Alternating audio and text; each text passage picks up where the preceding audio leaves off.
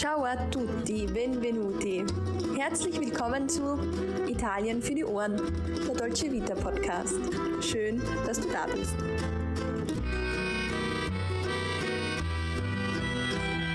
Hallo und herzlich willkommen zu einer neuen Folge Italien für die Ohren. Dein Podcast für das perfekte Italien-Feeling überall dort, wo du gerade bist. Mein Name ist Sarah und ich bin nicht nur zur Hälfte Italienerin, sondern auch große Italien-Liebhaberin. An meiner Seite sitzt meine gute Freundin und liebe Kollegin Alessandra, für die natürlich das Gleiche gilt. Ciao Alessandra, tutto bene? Ciao Sarah, ciao a tutti. Wir sind in Urlaubsstimmung, denn für uns geht es jetzt bald endlich an den Strand nach Bella, Italia. Und wenn ich da gleich einmal an das Essen im Sommerbadeurlaub denke, dann steigt die Vorfreude auf eine Frittura mista di pesce, Spaghetti allo scoglio oder Linguine agli scampi doch sehr.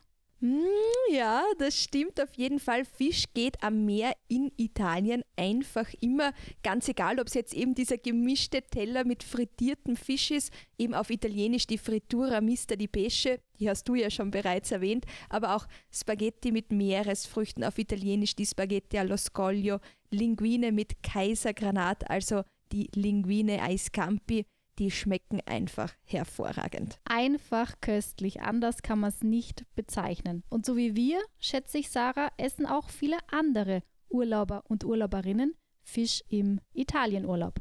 Und weil das so ist, haben wir uns in der heutigen Folge einmal etwas genauer angeschaut, was denn eigentlich noch so alles im Mittelmeer von Italien herumschwimmt. Du meinst jetzt, was sich da im Mittelmeer tummelt, ganz abseits jetzt von den Meeresfrüchten wie Scampi oder Vongole, also den Venusmuscheln zum Beispiel. Oder zum Beispiel den Kotze, die ja auch immer für das ein oder andere Gelächter sorgen, auf Deutsch die Miesmuscheln. Ja, wenn ich an Kotze denke, da muss ich auch schon wieder ein bisschen schmunzeln. Aber jetzt am Anfang möchte ich einfach einmal noch kurz auf das Mittelmeer eingehen, weil das Mittelmeer oder auf Italienisch Il Mar Mediterraneo, das ist einfach schon einmal ziemlich groß und zwar 3,02 Millionen Quadratkilometer. Also beachtlich, würde ich sagen. Ja, also klein ist was anderes. Ja, und vor allem ist es auch ziemlich tief. An der tiefsten Stelle, der sogenannten Kalypso-Tiefe, geht es da beachtliche 5267 Meter runter. Ja, ich habe gelesen, dass das Mittelmeer sogar etwa fünfmal so groß ist wie die Nordsee. Wahnsinn. Ja, also das ist wirklich nicht ohne. Und das Mittelmeer, kann man jetzt einmal ganz grob sagen, das liegt da zwischen Europa und Afrika und durch den italienischen Stiefel, also die italienische Halbinsel wird besagtes Mittelmeer in ein westliches und in ein östliches Becken geteilt. Ja, ganz vereinfacht gesagt. Und beide Teile sind tatsächlich auch klimatisch und ozeanografisch ganz verschieden voneinander. Das finde ich so überaus spannend. Und wenn man sich aber jetzt Italien einmal genauer anschaut, dann findet man da im Nordwesten von Italien das Ligurische Meer, das ab der Stadt La Spezia in das Tyrrhenische Meer übergeht. Und im Osten, da hat man das Adriatische Meer, etwa auf der Höhe von Otranto ist aber dann schon das Ionische Meer zu finden. Ja, kleine Anmerkung noch von mir. Auf Italienisch hören diese Teile des Mittelmeers übrigens auf die Namen Mar Ligure. Also das ist die Bezeichnung für das Ligurische Meer. Das findet sich zum Beispiel um Genua herum. Das Mar Tirreno ist die Bezeichnung für das Tyrrhenische Meer. Das ist jetzt das Meer, das man auch vor der Küste bei Rom findet. Dann noch Il Mare Adriatico, der Name für das Adriatische Meer. Das wäre jetzt das Meer bei Rimini zum Beispiel. Und dann zu guter Letzt das Mar Ionio, die Bezeichnung für das Ionische Meer. Das findet man dann unten in Kalabrien, zum Beispiel bei Crotone. Was ich jetzt total spannend finde, ist, dass das Mittelmeer außerdem auch noch ein bisschen salziger ist als andere Meere. Hast du das schon mal gehört? Ja, das habe ich tatsächlich schon mal gehört und deswegen kann man im Mittelmeer ja auch so gut den toten Mann markieren und sich einfach treiben lassen. Auf Italienisch dann fare il morto, also den Toten oder die Tote spielen, das stimmt. Also für alle anderen, denen das aber jetzt vielleicht ein bisschen neu ist, dass das Mittelmeer so salzig ist, das kommt daher, im Mittelmeer verdunstet tatsächlich mehr Wasser, als Wasser abregnet. Und wenn eben mehr Meerwasser verdunstet, dann bleibt logischerweise auch mehr Salz zurück. Also je weiter man dann auch in den Osten kommt, desto salziger wird tatsächlich das Mittelmeerwasser. Das Mittelmeer hat also einen entsprechenden Salzgehalt von 38 Gramm pro Liter, insgesamt also 3,8 Prozent. Im Vergleich dazu schaut man sich den Atlantik an. Der hat nur unter Anführungsstrichen 3,5 Prozent und ist damit schon etwas weniger salzig. Ja, und dann hat man noch ein weiteres wichtiges Kennzeichen vom Mittelmeer und das ist eben, dass die Gezeiten da nicht so stark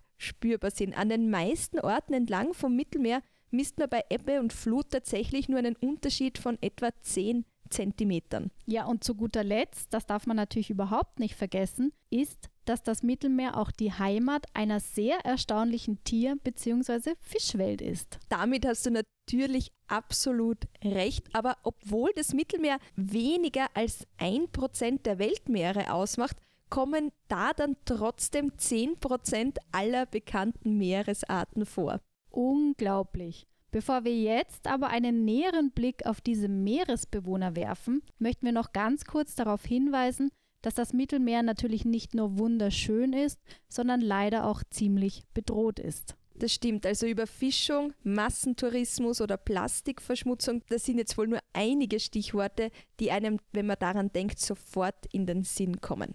Ja, mit insgesamt rund 300 Millionen pro Jahr ist das Mittelmeer tatsächlich auch die Destination, die auf der Welt am häufigsten besucht wird. Und das, sowie gewisse andere Faktoren natürlich auch, bringen leider eine gewisse Wasserverschmutzung mit sich. Das heißt noch einmal von uns die dringende Bitte, wenn man in Italien einen Badeurlaub plant, dann bitte auch immer das Wasser und die tierischen Bewohner respektieren und achten und natürlich auch bitte kein Plastik hineinwerfen und einfach ein bisschen drauf aufpassen und trotzdem natürlich in vollen Zügen genießen. Ja, einfach alles in Maßen. Einen Tipp haben wir für den perfekten Badeurlaub aber auch noch auf Lager. Besonders schöne und saubere Strände werden in Italien mit der sogenannten Bandiera Blu, also mit der blauen Flagge, ausgezeichnet. Ja, und mit dieser Bandiera Blu, da kann man sich einfach sicher sein, dass man hier auf ausgezeichnete Wasserqualität trifft. Absolut.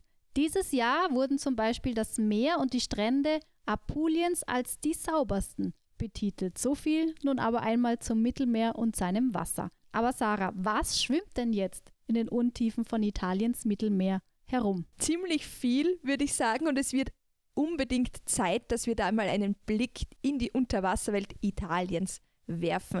Immerhin gibt es hier über 700 Fischarten, darunter drei Rundmäuler, ca. 90 Knorpelfische und wirklich viele Knochenfische. Ich muss gestehen, zum Glück weiß ich oft nicht so genau, was da eigentlich im Meer herumtreibt. Das ist hin und wieder, zumindest für mich, schon etwas beruhigend. Du meinst also so quasi, was du nicht weißt, macht dich nicht heiß. Du weißt nicht, was da schwimmt, also kannst du beruhigt drinnen schwimmen gehen. Ja, ganz genau. Wobei, wenn wir jetzt an den Disney-Film Ariel, auf Italienisch heißt der La Sirenetta denken, dann ist da die Krabbe Sebastian wohl ganz anderer Meinung. Was meinst du damit jetzt? Naja, es gibt doch diese eine Stelle im Film, an der die Meerjungfrau Ariel bereits Hals über Kopf in ihren Prinzen Erik verschossen ist und Himmel und Hölle in Bewegung setzt, um ihn wiederzusehen. Und dann versucht eben die Krabbe Sebastian, sie aufzuhalten und von der Schönheit des Meeres und all seiner Bewohner zu überzeugen. Ah, das meinst du natürlich. Daran erinnere ich mich selbstverständlich und ich sage nur in fondo al mar.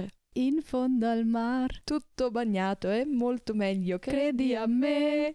Ja, also das Lied, das ist sicherlich unvergessen, aber damit sind wir ja eigentlich auch schon bei unserem ersten Meeresbewohner angelangt und zwar die Krabbe, auf Italienisch dann il granchio. Ich erinnere mich nur zu gut. Als Kind musste man tatsächlich immer aufpassen, nicht auf irgendwelche Granchi zu steigen, wenn man auf den Scogli, also auf diesen Felsklippen vor der Küste herumgeklettert ist. Das war eine Herausforderung. Ja, das Glück ist aber, dass man dort nicht auf die größte im Mittelmeer lebende Krabbe trifft. Die heißt übrigens die große Seespinne und das finde ich klingt schon ein bisschen gruselig. Ja, gruselig finde ich aber vor allem unser nächstes Tier und zwar sind das die Quallen oder auf Italienisch Meduse.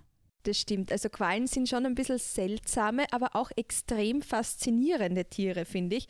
Eigentlich sind sie fast wie so kleine bunte oder manchmal auch größere bunte Schirmchen, die da durchs Meer treiben. Und die können aber zum Teil ganz schön gefährlich werden. Ja, ich habe am Strand von Sizilien einmal eine riesige, weiße, durchsichtige Qualle gefunden und da hat man sehr gut auch erkennen können, dass die Qualle weder ein Gehirn noch Knochen oder zum Beispiel Zähne, Organe und das Wichtigste, gar kein Blut hat. Ja, also du sagst es schon, ich weiß, ich habe sowas auch einmal beobachtet und ein Haufen Glibber trifft es ganz gut. Ganz anders schaut eine Qualle natürlich im Wasser aus. Da ist sie wirklich ein faszinierendes Tier. Und die Quallen sind übrigens auch mitunter die erfolgreichsten Räuber der Meere, weil sie lassen sich nämlich da einfach in der Meeresströmung treiben setzen dann mit ihren Tentakeln einfach alles außer Gefecht, das ihnen zu nahe kommt und stopfen es quasi dann einfach mit ihren Armen in ihren Mund hinein. Also so funktioniert das bei den Quallen. Ja, das klingt irgendwie nach einem Schlaraffenland, Mund auf und einfach nur noch schlucken. Aber ich habe gelesen, dass es sogar Quallen gibt, deren Schirme sogar bis zu zwei Meter Durchmesser groß werden können. Also da. Nimmst du Abstand? Denen muss ich nicht begegnen. ja, aber zum Glück ist jetzt nicht jede Qualle gleich giftig. Also je nach Quallenart fällt dann die Wirkung der Nesseln ihrer Tentakeln zum Glück auch unterschiedlich stark aus. Unangenehm ist es aber allemal. Gefürchtet für ihr Gift ist eine Art der Würfelqualle, die sogenannte Seewespe, und der können wir im Mittelmeer zum Glück nicht begegnen, denn sie lebt hauptsächlich im Pazifik. Das ist ein großes Glück. Ich würde aber sagen, wir machen jetzt einfach weiter mit einem Tier, da freut man sich, wenn man dem begegnet, und zwar ist es die Meeresschildkröte oder La Tartaruga marina. Oh ja, ich mag Meeresschildkröten. Ich finde die einfach super. Ich war ja schon einmal schnorcheln und hatte das Riesenglück, dass dann eine riesige, wirklich riesige Schildkröte neben mir aufgetaucht ist und einfach nur an mir vorbeigezischt ist. Ah, das ist eine super Sache. Also das ist wirklich ein tolles, tolles Erlebnis. Das kann ich mir richtig gut vorstellen, wie sehr man sich da freut, wenn da so eine Schildkröte an einem vorbeischwimmt. Ja, und tatsächlich, wenn man an Schildkröten denkt, dann denkt man ja immer an diese langsamen Landschildkröten. Nein, im Meer sind die wirklich flott unterwegs. Da kommt man kaum hinterher.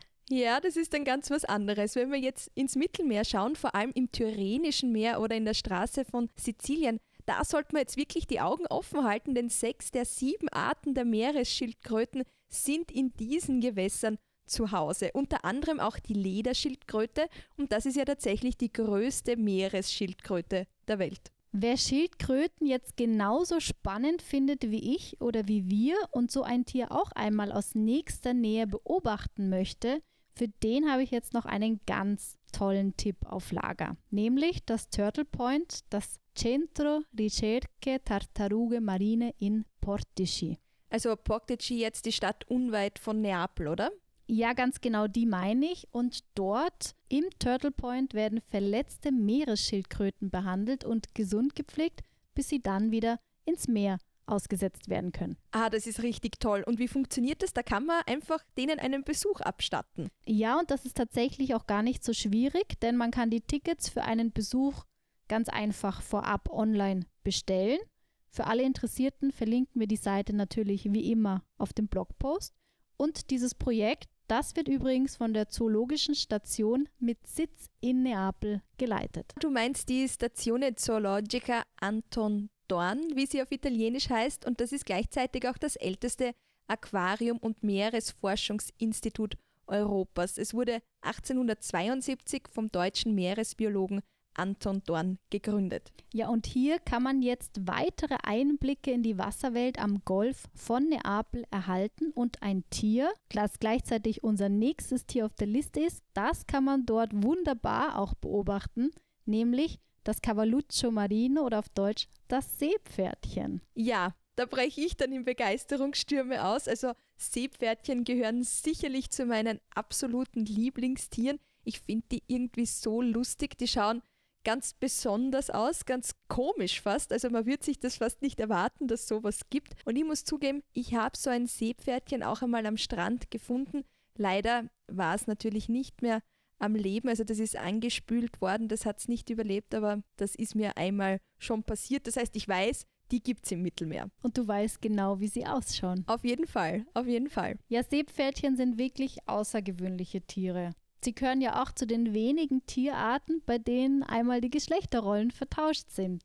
Weil beim Seepferdchen wird das Männchen schwanger und kümmert sich um den Nachwuchs und nicht das Weibchen. Das sind wirklich spannende Tiere. Also finde ich cool, dass bei denen das so abläuft. Aber ein ganz spannendes Tier, das haben wir natürlich auch noch auf unserer Liste und zwar ist es der weiße Hai oder auf Italienisch Lo Squalo Bianco. Ja, der schwimmt wirklich im Mittelmeer und vor der Küste Italiens herum. Ich weiß, Sarah, du stehst total auf Haie, um nicht zu sagen, du liebst Haie. Warum jetzt auch immer? Ja, also Haie sind wirklich tolle Tiere, finde ich. Also ich finde die unfassbar spannend, faszinierend und man muss dazu sagen, das ganze System Meer wird ohne Haie gar nicht funktionieren. Also die Haie, die sind ganz, ganz wichtig muss man aufpassen, dass es die gibt, auch wenn man vielleicht ein bisschen ja, ein mulmiges Gefühl hat, wenn man weiß, dass da Haie im Mittelmeer sind. Sie sind wichtig, weil sie essen alles auf, was ja nicht mehr so gut schwimmen kann. Sie sind so quasi die Müllabfuhr im Mittelmeer. Ja, trotzdem. Ich kann auf eine Bekanntschaft mit einem Hai wirklich gut verzichten. Ja, da kann ich dich dann aber beruhigen, weil neben dem weißen Hai gibt es noch zahlreiche andere Haiarten im Mittelmeer, unter anderem eben auch den Tigerhai.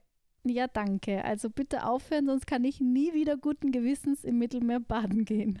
Ja, aber wenn wir jetzt mal realistisch bleiben, da wo du und ich oder wo wir alle baden gehen, da treiben sich im Normalfall keine so großen Meeresbewohner wie eben zum Beispiel Haie herum. Hin und wieder kann es dann vielleicht doch mal zu einer Ausnahme kommen, denn erst im April wurde vor der italienischen Insel Ponza und im Golf von Neapel ein Grauwal. Und das ist jetzt besonders spannend, denn dieser Grauwal war das erste Exemplar seit Jahrhunderten, denn Grauwale wurden im Mittelmeer eigentlich schon vor 300 Jahren ausgerottet und kommen eigentlich nur mehr im Pazifik vor. Wahnsinn, aber da muss ich jetzt gleich an die Corona-Zeit denken. Wie ich da zu Hause eingesperrt war, habe ich immer wieder auch Videos aus Italien angeschaut und da ist mir tatsächlich aufgefallen, Delfine haben es da ja dann zum Beispiel sogar bis nach Venedig wieder geschafft. So toll. Und damit hast du auch schon unseren nächsten Meeresbewohner angesprochen, den Delfin oder die Delfine auf Italienisch Delfino. Ja, da muss man jetzt sowieso ein bisschen genauer unterscheiden, was ich weiß, weil die Delfinfamilie, die ist ziemlich groß und Vertreter aus der Familie der Delfine, das sind die Schwertwale, die auch als Orcas bekannt sind. Ja, in den letzten Jahren wurden immer wieder einige Orcas im Mittelmeer beobachtet, so zum Beispiel bei Genua und zwischen der Insel Sizilien und dem italienischen Festland. Wer jetzt aber ein bisschen durcheinander gekommen ist mit Delfinen und Walen, da kann ich so viel verraten. Jeder Delfin ist ein Wal, aber nicht jeder Wal ein Delfin. Insgesamt gibt es im Mittelmeer nun acht Waltierarten, die recht verbreitet sind und häufig vorkommen. Dazu zählen natürlich auch diese blau-weißen Delfine, die man gleich bei dem Wort Delfin im Kopf hat. Die, denke ich, kennt wirklich jeder. Und jede und jeder liebt sie. Ja, die sind total beliebt, du hast recht. Und wenn man Glück hat, dann sieht man diese neugierigen und verspielten Tiere auch einmal bei einem Vorwärtssalto durchs Wasser springen oder am Boot vorbeischwimmen. Bislang habe ich leider noch nie einen Delfin aus nächster Nähe gesehen. Da muss ich also noch weiter mein Glück versuchen. Aber ich wüsste schon, was ich so einem Delfin gerne mitbringen würde. Ja, was würdest du einem Delfin mitbringen? Sardinen oder Sardellen, denn diese beiden gehören zu seinen wichtigsten Nahrungsmitteln. Sardellen sind auf Italienisch die Alici und die landen ja auch ganz oft in der italienischen Küche auf den Tellern. Genauso wie zum Beispiel Tonno, also Thunfisch, oder Pesce Spada, also Schwertfisch. Und das ist jetzt dieser Fisch mit diesem langen, spitzen Oberkiefer. Genau, also ich glaube, jeder weiß, wie so ein Schwertfisch ausschaut. Wenn du jetzt aber schon Thunfisch gesagt hast, ich finde, das ist ein ganz, ganz schwieriges Thema. Ich muss sagen, ich persönlich habe mich dafür entschieden, dass ich keinen Thunfisch mehr esse. Und auch bei Schwertfisch fällt mir das sehr, sehr schwer, weil einfach die Bestände von diesen sehr großen Fischen im Mittelmeer in großer Gefahr sind. Also diese Arten, die sind wirklich vom Aussterben bedroht und die sollten ganz, ganz wenig oder vielleicht auch gar nicht mehr konsumiert werden. Ja, leider wird Thunfisch völlig überfischt. Jährlich, jährlich werden etwa über 800 Tonnen Thunfisch aus dem Mittelmeer gefischt Und der Thunfischfang ist deswegen auch so schwierig, weil die Fangnetze einfach so lang sind, dass dort auch tausende Wale, Delfine und Schildkröten verenden. Ja, das ist wirklich ein großes Problem mit diesen Fangnetzen. Eben wie schon vorher gesagt hat, nicht nur der Thunfisch, auch der Schwertfisch, der ist leider ziemlich überfischt. Auch wenn Fisch sehr gut schmeckt, ich würde sagen, man muss ihn einfach sehr ausgewählt konsumieren und sollte es auf jeden Fall, egal welche Fischart es ist, einfach nicht in Massen machen. Und beim ausgewählten Genuss, da schmeckt es dann vielleicht auch noch ein bisschen besser. Genuss verspricht auch unser nächster Meeresbewohner, der landet in Italien auch hin und wieder auf dem Teller. Die Rede ist diesmal von Ricci di Mare, also von Seeigeln. Und mit denen, muss ich gestehen, habe ich in Cefalù an der Nordküste Siziliens zu meinem Leidwesen schon einmal nähere Bekanntschaft gemacht. Das heißt, der ist nicht auf deinem Teller gelandet, sondern in deinem Fuß, nehme ich an. Ja, und das war schmerzhaft. Der Bagnino, der Bademeister, der musste mir zur Hilfe eilen und mit einer Pinzette wirklich jeden einzelnen Stachel wieder herausziehen. Ich kann dir sagen, das hat gedauert. Das heißt also, es lohnt sich für so einen Badeurlaub in Cefalù auch dementsprechend Badeschuhe einzupacken. Ja, absolut. Kommen wir nun zu unserer letzten Gruppe auf der Liste und das sind die Tintenfische. Bekannt sind hier in Italien die Sipioline, kleine Sippien oder auch zum Beispiel der Pulpo, die Krake, die teilweise auch Oktopus genannt wird. Im Mittelmeer trifft man häufig auf die gemeine Krake, die bis zu einen Meter Armlänge besitzen kann. Wahnsinn, also die kann ja riesig werden, aber trotzdem für den Menschen sind, glaube ich, Kraken in der Regel ungefährlich. Neben den von uns genannten Meeresbewohnern gibt es jetzt aber auch, wie bereits am Anfang erwähnt, noch ganz, ganz viele andere Arten im Mittelmeer. Wir haben jetzt gar nicht alle Muscheln zum Beispiel genannt. Es gibt natürlich unterschiedlichste Krabben, Krebse. Und wenn man jetzt noch an ein paar große Fische denkt, da gibt es zum Beispiel gefleckte Adlerrochen. Aber es gibt auch den Kugelfisch oder den Clownfisch, den man natürlich aus dem Pixar-Animationsfilm Findet Nemo ziemlich gut kennt. Ja, oder es gibt auch Muränen, Aale, Meerbrassen oder das Petermännchen, eines der giftigsten Bewohner im Mittelmeer. Aber über das haben wir in der Vergangenheit ja bereits gesprochen. Ja, das Petermännchen, das macht mir zum Beispiel manchmal Angst. Aber ich würde sagen, ich denke, Alessandra, wir packen für den kommenden Urlaub einfach die Badeschuhe ein, aber auch die Taucherbrille und sind so auf der sicheren Seite. Vielleicht haben wir ja Glück und können dann bei einem Blick unter die Meeresoberfläche dann auch den ein oder anderen speziellen Fisch erblicken. Solange es kein Hai ist, ist mir eigentlich alles recht. Wir beenden die heutige Folge jedoch erstmal und verabschieden uns in eine kurze Sommerpause. Ganz genau. In den nächsten zwei Wochen wird es trotzdem zwei Folgen geben. Wir werden noch einmal über den Ferragosto sprechen und über unsere zehn liebsten Strände in Italien. Vielleicht kennt die ein oder der andere die Folgen bereits, aber ich würde sagen, es lohnt sich auch noch einmal hineinzuhören. Danach geht es selbstverständlich wie gewohnt weiter. Wir sagen daher also bis nächste Woche Mittwoch, wenn es dann wieder heißt Italien für die Ohren. Ciao, ciao, ciao. Ciao, ciao. Vielen Dank, dass ciao. du heute bis zum Ende mit dabei warst. Grazie mille. Wenn dir der heutige Podcast gefallen hat, dann freuen wir uns, wenn du ihn abonnierst, um keine weiteren Folgen zu verpassen. Erzähl gerne deinen Freunden oder anderen Italien-Fans von uns. Wenn du Fragen, Anregungen oder vielleicht ein kleines Lob für uns hast, dann schreib einfach in die Kommentare oder schick uns eine Direct Message auf Instagram. Wenn dich ein Thema besonders interessiert, dann lass es uns einfach wissen. Alle weiteren Infos zu dieser Folge findest du wie immer in den Shownotes. Bis dahin, Tante Belle Cose und bis bald bei Italien für die Ohren.